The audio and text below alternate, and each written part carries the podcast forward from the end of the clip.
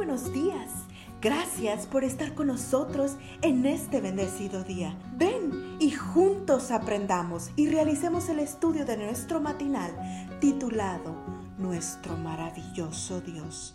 Te invitamos a recorrer con nosotros las promesas que el Señor tiene para ti el día de hoy. 9 de marzo, como un aguijón. Saulo, Saulo, ¿por qué me persigues? Dura cosa te es dar de coces contra el aguijón. Hechos 26, 14. Dar de coces contra el aguijón. ¿A quién se le puede ocurrir?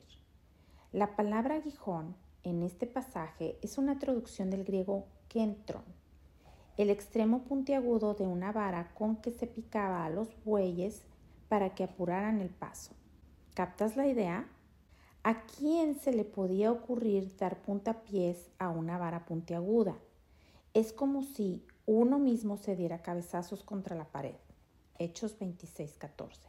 Obviamente la expresión dar de coces contra el aguijón es figurada.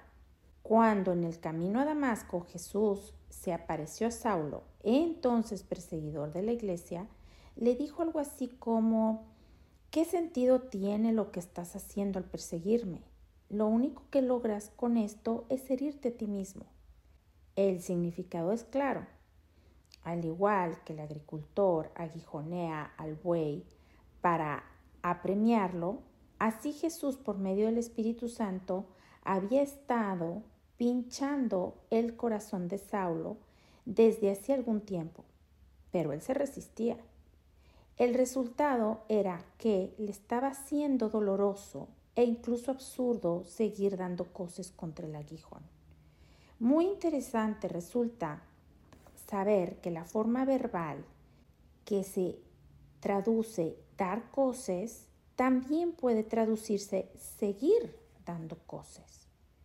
Este hecho hace pensar que por un tiempo Saulo había estado resistiendo los llamados del Espíritu Santo y que cuando finalmente reconoció en él resucitado al Jesús que tan fieramente perseguía.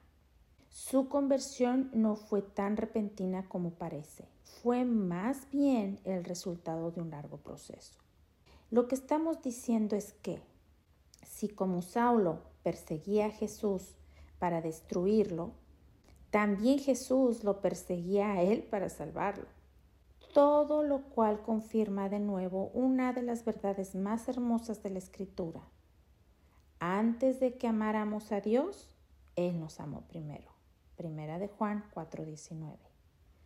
Además, confirma otra gran verdad, que tu conversión no fue tan repentina como pudieras pensar. Durante mucho tiempo Jesús te estuvo siguiendo los pasos. De manera incesante, sin dar ni pedir tregua, estuvo aguijoneando tu corazón hasta ese día glorioso cuando dijiste, Señor, ¿qué quieres que haga? No es repentina la conversión. Es el resultado de una larga intercesión del Espíritu de Dios. Es una obra paciente y larga.